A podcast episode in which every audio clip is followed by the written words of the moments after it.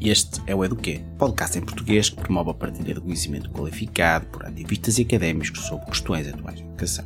Eu sou Rui da Silva, pesquisador e presidente da direção do Centro de Estudos Africanos da Universidade do Porto, Portugal. Hoje falamos sobre participação e cidadania dos adolescentes e jovens do programa Percurso Cidadão do Sonho à Ação, que está a ser desenvolvido na Guiné-Bissau pela organização não governamental ESOR, em parceria com várias organizações, entre elas a RENAS, a Rede Nacional das Associações Juvenis vamos conhecer como atividades de projetos de vida estão a ser conectados com um incentivo à participação cidadã dentro da comunidade escolar e como esta metodologia promove projetos de vida ao mesmo tempo que prioriza os direitos das crianças e dos adolescentes. O Percurso Cidadão veio propor aos jovens esse espírito de serem eles a planejar o futuro ajudando estes jovens a poder ser autores da mudança da sua comunidade, da sua realidade onde estão a viver. Também o cidadão tem como objetivo responder às necessidades destes jovens. A necessidade no sentido de poderem ser eles a falarem, de poderem ser eles a proporem o que querem, de poderem ser eles a desenharem o caminho que querem andar. Conosco temos Nekak Morgado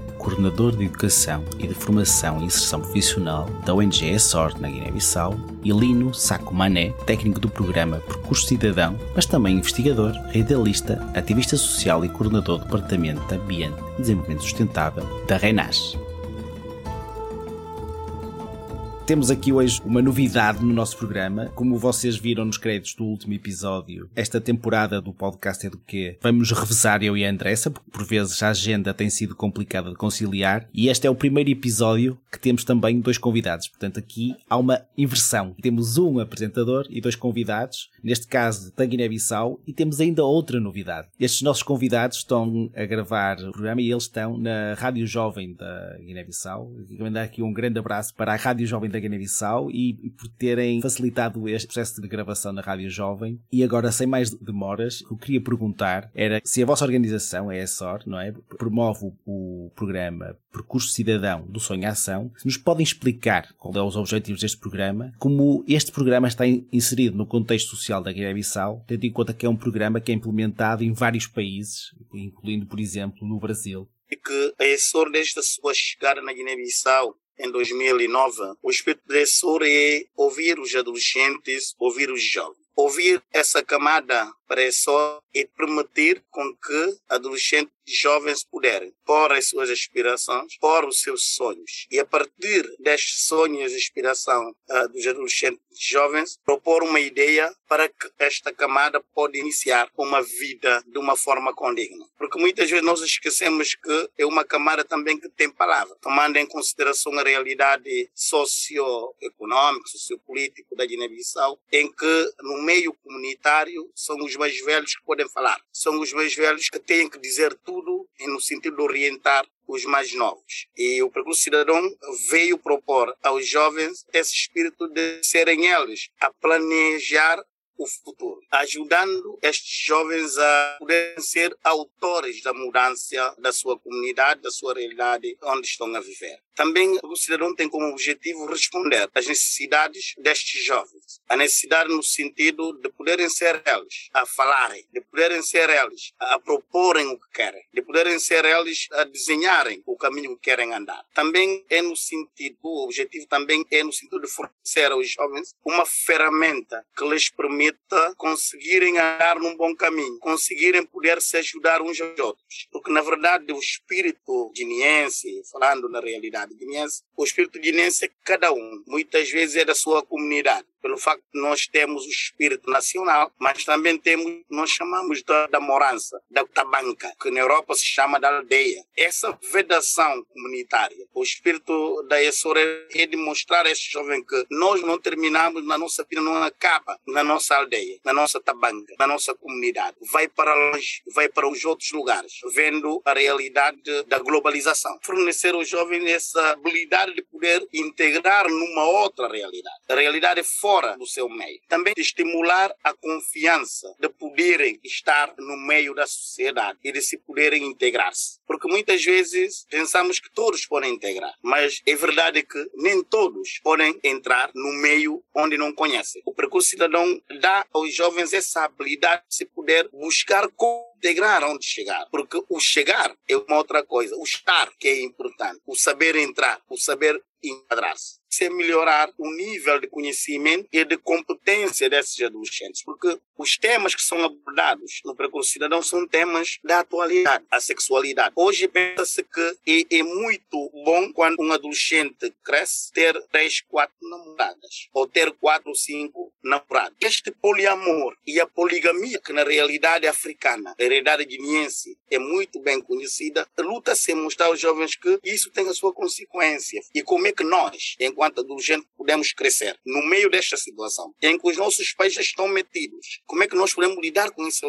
realidade e não ficar a pensar que isto é que bom? E perceber que o poliamor, a poligamia, não é o que se ajuda um desenvolvimento integral da pessoa humana. Também luta-se melhorar nos adolescentes e jovens aquele espírito de pensamento crítico. Como eu disse no início, para um guineense, no meio onde está uma idade adulta, mais novos não podem falar, mesmo com uma ideia boa, mesmo tendo uma ideia que pode ajudar o seu meio, a sua comunidade a crescer, não se deve falar no meio da pessoa adulta. Obrigado, Nekaxi. É interessante esta vossa abordagem, mas pode-nos explicar melhor como é que funciona a metodologia da ação deste programa, do Percurso Cidadão? Como é que funciona esta metodologia? Como é que trabalham com os jovens nas comunidades e todos os parceiros? A metodologia é uma metodologia integrada na comunidade. É uma metodologia que permite com que desde a comunidade até aos parceiros se podem se pronunciar. Começa-se com o que nós chamamos de visita à comunidade. A primeira coisa que se faz na metodologia de percurso cidadão é ir visitar a comunidade. Os animadores vão às famílias, vão visitar os adolescentes, vão falando os adolescentes de percurso cidadão, o que é que isso pode trazer para a família, os benefícios e como é que a família pode integrar também no acompanhamento dos meninos, dos adolescentes que saem da casa. Depois disso, faz a inscrição. Depois da visita, mostrar à família a importância do cidadão, faz-se depois uma inscrição. As famílias interessadas vão inscrevendo os adolescentes. Luta-se em envolver desde o início a família. Depois da inscrição, é o que nós chamamos de percurso, que dura cinco meses, em que os adolescentes são orientados nos temas. São orientados nos temas que são já predefinidas e outros outros temas que se pode se integrar. E nesta dinâmica de, de percurso cidadão de cinco meses, faz-se o que nós chamamos de visita domiciliária, que quer dizer que os animadores que são formados vão à casa destes adolescentes para perceber se o que estão a receber nas oficinas do percurso cidadão está a refletir na vida destes adolescentes. Nesta comunicação, ou diálogo com a família, permite-se perceber como redirecionar os adolescentes para uma conduta social, para uma conduta da vida integrada. Depois disso, faz-se o que nós chamamos de educação parental. Os temas que são abordados com os adolescentes também são abordados com a família, para permitir a família poder andar-se no mesmo nível com os adolescentes. Porque muitas vezes nós pensamos que o que se dá, o que se fala na oficina, os pais têm que se adaptar isso achamos que, na cultura pelo cidadão, que os pais também devem ser formados. Formados no sentido de poderem debater sobre o tema. E a regra geral é aquele espírito adolescente a ensinar o adolescente, do jovem ensinar o jovem. É um debate aberto, um debate em que não existe o animador, está lá como uma pessoa orientada, não, uma pessoa que agressiona, que dirige, mas está para orientar o debate. Isto é a metodologia do percurso cidadão como já referimos um pouco, não é? O percurso cidadão envolve as famílias, mas também envolve organizações, como por exemplo a RENAS, não é? A Rede Nacional das Ações Juvenis. E se calhar passava, agora se calhar deixava o Lino explicar um bocado, então, enquanto membro do percurso, não é? Ex-participante do percurso cidadão, membro da RENAS e agora como técnico também do projeto, se nos podia explicar melhor como é que, por exemplo, a RENAS se envolve neste programa e qual é o contributo para o programa da rede, da RENAS, mas também dos outros parceiros Ok, muito obrigado. É, também vou aproveitar espaço para agradecer a reação da, da Rádio Jovem, porque a comunicação depois vai ser mentira e isso é muito bom. Só dizer que Renais é uma organização é, que podemos dizer que é uma rede que congrega 81 organizações dentro dela. Tem 81 organizações filiais. A RENAS tem como missão que é promover a ativismo juvenil como uma forma de combater pobreza e desenvolvimento social. Então, na nossa opinião, isso seria possível com a envolvência dos jovens na tomada de decisão, mas também, antes de mais, prepará-los. Eu, em 2017, trabalhei como estagiário do PSC e também fazia outros trabalhos com essa. Naquela altura, não era membro da Renage. Isso aconteceu em 2019, dois anos depois. Em 2020 e 2021 começamos esse processo de trabalhar com essa. Então, para mim, é uma coisa que eu já havia conhecendo há algum tempo. Por dizer que, no início, o nosso objetivo era exatamente, através do curso cidadão, dinamizar mais a missão da Renage em como empoderar os jovens nas suas comunidades. Isso aconteceu porque a Renas também tem um espaço de educação não formal que acontece todos os anos em agosto, que é a Escola Nacional de Voluntariado, diferentes oficinas. Mas é um pouco diferente porque é realmente direcionada aos adolescentes de 14 a 18 anos. Nessa outra é uma missão de Renas porque é uma coisa nova, mas não é uma coisa nova para mim que eu já trabalhei com pensões de organização. O cidadão consegue, nessas comunidades, já agora com bairro de boa e com a Grace. A Grace significa Associação Guinense de Reabilitação dos Cegos. O percurso Cidadão está ser implementado em parceria, em colaboração, em estreita sintonia com essas organizações. Em Bairro de Boa acontece duas vezes por semana, às quartas e sextas-feiras, e com a Grace acontece no dia sábado. E, e nós, enquanto renais, eu, enquanto técnico, faço o trabalho não só de preparar os animadores, mas também como realmente podemos, através dos conteúdos, durante cinco meses, trabalhar cada docente que se inscreveu no percurso E se calhar continuávamos eh, então com o Lino, porque tinha mais uma pergunta para si, que era como ex-participante deste programa do Percurso Cidadão do Sonho Ação, pode-nos contar qual foi o impacto que este programa teve no seu trajeto pessoal e, e agora também profissional, se calhar? Por exemplo, no início eu estava entrando na universidade, agora já terminei, não concluí ainda todo o processo né, acadêmico, mas uh, o percurso cidadão marcou a minha entrada enquanto estudante de sociologia, que é uma parte que me ajudava a entender realmente o conceito social e a dinâmica das comunidades, porque realmente quando se trabalha com adolescentes, tens que trabalhar para além daquilo que é apresentado na sessão de cidadão. Principalmente o espírito, a autoconfiança ou não.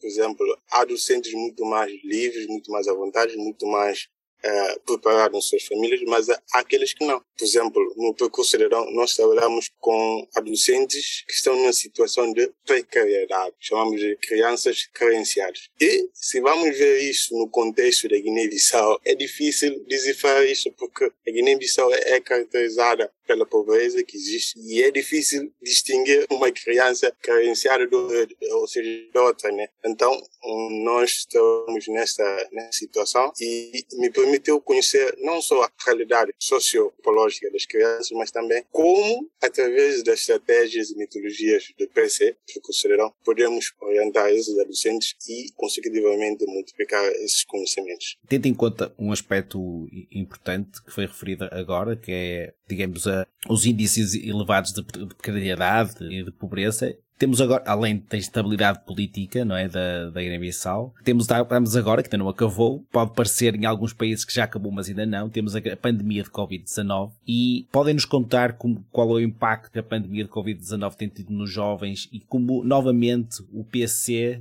eh, não é, o, percurso, o programa Percurso Cidadão, tem contribuído para mitigar estes efeitos? Exatamente, quando o Ncaco falou isso, eu também falei de cinco meses de percurso. Em cada mês abordamos um tema e dentro temos subtemas. Mas exatamente no mês 2 do percurso fala-se de saúde e prevenção o percurso cidadão existia antes de, da pandemia de Covid-19. O Covid foi uma adaptação à nossa realidade, realidade mundial também, que, porque o Covid-19, no início, todo mundo pensava que é uma coisa que vai chegar e depois algum tempo vai passar. Mas ao longo do tempo percebemos que isso é uma coisa que não vai ser de imediato, então adaptamos as metodologias, os conteúdos para que as crianças possam, através do percurso cidadão, podemos sensibilizá-las, podemos prepará-los, porque também temos umas atividades dentro do PC que chamamos de atividade comunicadora. Os adolescentes são preparados para multiplicar essas informações nas escolas ou bancárias, ou seja, onde o grupo de jovens costuma agrupar. Lino, se calhar para os nossos ouvintes que não estão familiarizados,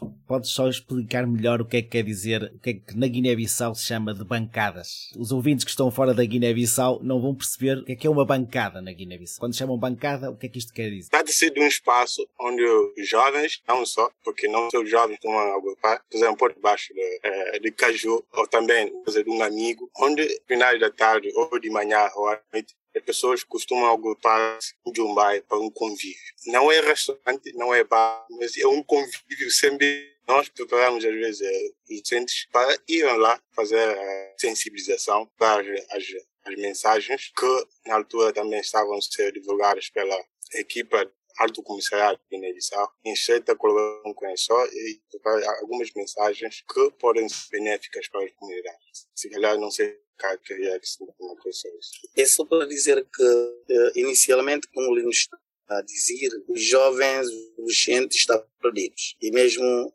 nós, quando chegou a notícia de que estamos perdidos, tomando em consideração que a Guiné-Bissau, em termos de, de saúde, não estamos preparados para poder gerir a situação pandémica neste caso do Covid, ficamos preocupados. Daí, através da civilização, do tema de saúde e prevenção, aproveitamos esta oportunidade para direcionar os adolescentes jovens no sentido de poderem serem elas a multiplicar as informações de prevenção. Eh, nas famílias, muitas vezes, isso deu grande impacto. Havia inicialmente famílias que queriam tirar os jovens de Bissau, porque também o comportamento da autoridade nacional não foi inicialmente nada bom. Começaram por parar tudo. Parar tudo numa sociedade em que as pessoas não têm nada. Nem havia circulação, nem havia ações do Estado para poder, do governo do Estado, para poder subvencionar ou ajudar a população. Havia realmente uma pobreza tremenda. Os adolescentes e jovens serviram como aqueles que vão pedir, através da ação solidária, que é uma parte do cidadão, pedir aos que têm para se poder repartir os que não têm. Pegaram as contribuições das pessoas que têm, por exemplo, as mulheres que fazem horticultura,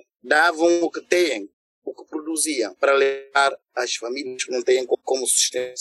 Isso, isso permite os adolescentes poderem gerir este espírito da de, de Covid. Para nós, o impacto foi, foi muito porque os adolescentes realmente perceberam o que é a pobreza e como é que no meio da pobreza nós podemos ajudar uns aos outros. Como é que podemos ser os verdadeiros irmãos da situação da Covid. Isso ajudou muito e o impacto do percurso nesta questão de, de Covid é a ação mais de solidariedade. Os que têm poder se ajudar, os que não têm. Que é uma realidade muito bem vivida aqui na Guiné-Bissau. Como estava a dizer ali, não é possível perceber quem é que tem quem é que não tem. Nós vivemos, vivemos numa vida comunitária. Quem tem ajuda, quem não tem. Mas também não é menos verdade que está-se a crescer a dimensão do nível de estratificação social que é grande. Os que têm, muitas vezes, fecham com o que têm e o Senhor permitiu com que os que têm, os que não têm, possam viver no mesmo nível.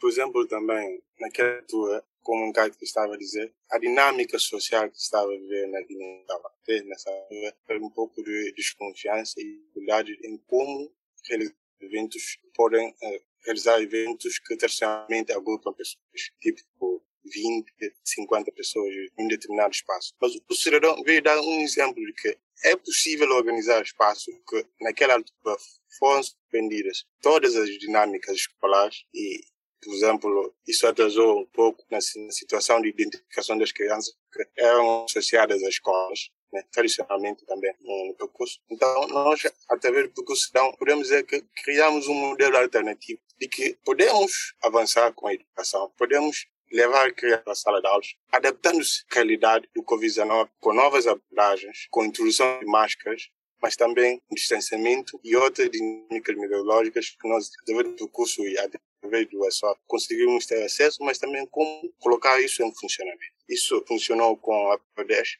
também funcionou com a GRI. Já a GRICE, a dinâmica está a implementada com as crianças o PC está se alargando para toda a escola, porque tem uma escola bem branca, tem outras crianças também com deficiência visual, que através das metodologias do PC, distanciamento e a própria dinâmica da sala, conseguiu adaptar essas metodologias e melhorar a situação das crianças escola. Obrigado, muito interessante. Os nossos ouvintes hoje já ficaram mais familiarizados com outros conceitos, como como já falaram, as bancadas, o Jumbai, não é? O que acontece nas bancadas do Jumbai. Já o, o Nekak também há pouco falou das moranças e, da, e desta banca, já é muito, muito interessante, não é? Este, estes nossos diálogos com vários interlocutores, não é? Conceitos e expressões de outros países, uh, circulem melhor e as pessoas conheçam. Mas agora, para finalizarmos a nossa conversa, e depois o Lino pode e deve responder, e o Nekak também a esta pergunta, perguntem para os dois, tendo por base a vossa experiência e o trabalho que fazem uh, no percurso cidadão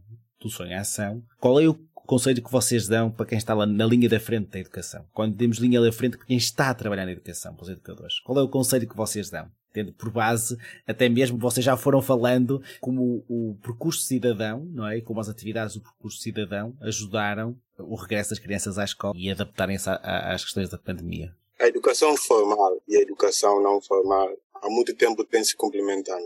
Mas o que eu quero dizer é que, através da experiência do percurso cidadão, nós podemos tirar algumas lições. Primeiro é que a capacidade de produção de conhecimento das crianças e dos adolescentes, para ser mais específico, podemos dizer que não é a mesma coisa com outros membros da sociedade. Isso quer dizer que, dentro das nossas dinâmicas de ensino, devemos ter capacidade de criar estratégias para adaptar-se aos contextos que possivelmente podem aparecer a qualquer momento, como o Covid-19 apareceu, interrompeu todos os processos de ensino na Guiné-Bissau, porque não só aconteceu nos jardins e nas escolas secundárias, aconteceu também na universidade. Por exemplo, na minha universidade, ficou suspenso por quase meses funcionamento porque não tinha estratégias e plano para adaptar. E o próprio Alto Comissariado, o Ministério da Educação, não soube criar estratégias e planos de adaptar. A única coisa que faziam era suspender tudo, marcar outra data da abertura, depois voltar a aprender. Posso dizer sobre isso é que tem uma facilidade que realmente podemos continuar a aproveitar, que é não só criar espaços para das crianças, para eles eh, possam falar, divulgar outras informações, discutir sobre alguns assuntos, mas também de, através da própria mitologia, criar um laço que vai criar mentalidade, vai elevar a consciência dos ouvintes para que ele possa cuidar-se. Vamos imaginar, numa escola temos 100 alunos. Cada um pode se cuidar, tem que tomar medidas de, de prevenção e própria, de não prejudicar um outro. Tenho certeza que vamos ter um espaço livre dentro das escolas que realmente favorecer uma clima de continuidade, mesmo no tempo. Isso é a primeira coisa. A segunda coisa é que, enquanto uma estrutura magna, neste caso, por ser Ministério da Educação ou outras franjas da governação na Guiné-Bissau, pode entender que, não vou dizer que vai aparecer, mas vão aparecer sempre situações como esse, que realmente devemos ter uma política que não só vai nos permitir adaptar à situação, mas né, que vai nos permitir continuar a melhorar a estratégia, o plano e o sistema de ensino.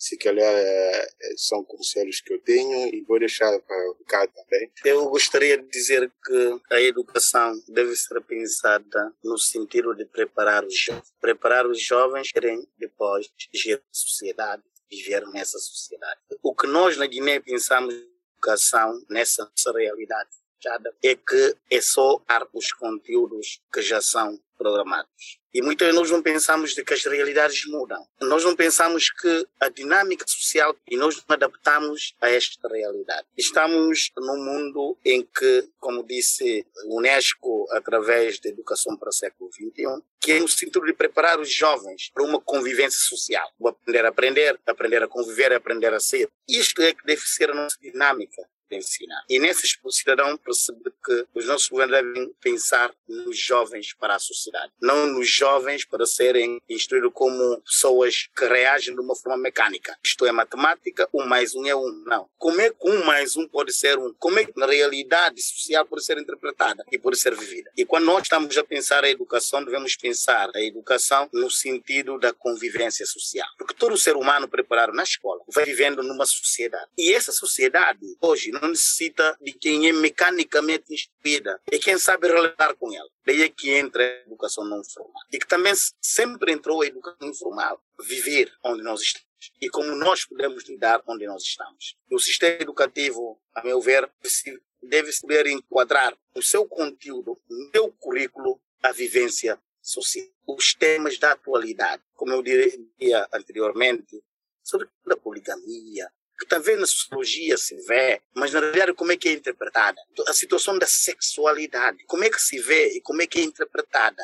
A situação de sentir-se que és pertencente à sociedade. Como é que tu podes dar a sua contribuição nessa sociedade? Como é que tu podes trabalhar para desenvolver a sociedade? E melhor de tudo, preparar o jovem para poder construir o seu curso, o seu processo. Como é que ela, a partir pode se construir na sua vida? Como é que ela amanhã viver a sua? Na Europa isso é bem é bem enquadrada, mas na realidade africana ou guineense ainda tem grandes lacunas. E os nossos professores de educação têm que ir para esse nível. Os, os conteúdos da vida para integrar nos conteúdos, nos conteúdos da, da aprendizagem. Isso é que eu acho que é importante começar a pensar. Sei que é difícil porque realmente pensar a educação, de como é que as pessoas são estruturadas mentalmente. Para mim, a educação é mais do que ensinar. Para mim, a educação preparar o jovem para viver na sociedade onde ele está. Caco Morgado e Lino Saco Mané, muito obrigado por terem vindo ao Eduquê. Muito obrigado. É, para nós é uma grande oportunidade vir a partilhar esta entrevista convosco. Você pode aceder ao manual do programa Percurso Cidadão do Sonho Ação em www.esorifan.ong.org/pt/casa. A transcrição deste episódio está disponível no site da campanha e traduzida para inglês no site freshedpodcast.com. As opiniões expressas pelo programa correspondem apenas às dos apresentadores entrevistados e não necessariamente representam posições institucionais de Freshed e Campanha Nacional para o Direito à Educação. Se você gostou do Eduquê, por favor, faça a sua avaliação. Marque as 5 estrelinhas para o Eduquê na sua plataforma de podcast favorita, isso nos ajuda muito, muito mesmo. O Eduquê tem produção executiva de René Simão e Will Brem, Mariana Caselato, José de Lito Neto, Rui da Silva e Suzanne Verse são produtores, a música original do Eduque é de Joseph Minadeo, do Patron Based Music. O Eduque é financiado pela Open Society Foundations, pela NORAC, que é a rede de políticas internacionais e cooperação educação e treinamento, pelo Instituto de Educação da University College of London e por ouvintes como você. Faça a sua colaboração em freshchatpodcast.com/donate ou direitaeducacão.colabore.org. Obrigado pela atenção. Aqui quem fala é Rui da Silva, pesquisador e presidente da direção do Centro de Estudos Africanos da Universidade do Porto, Portugal, estaremos de volta no mês que vem. Até lá!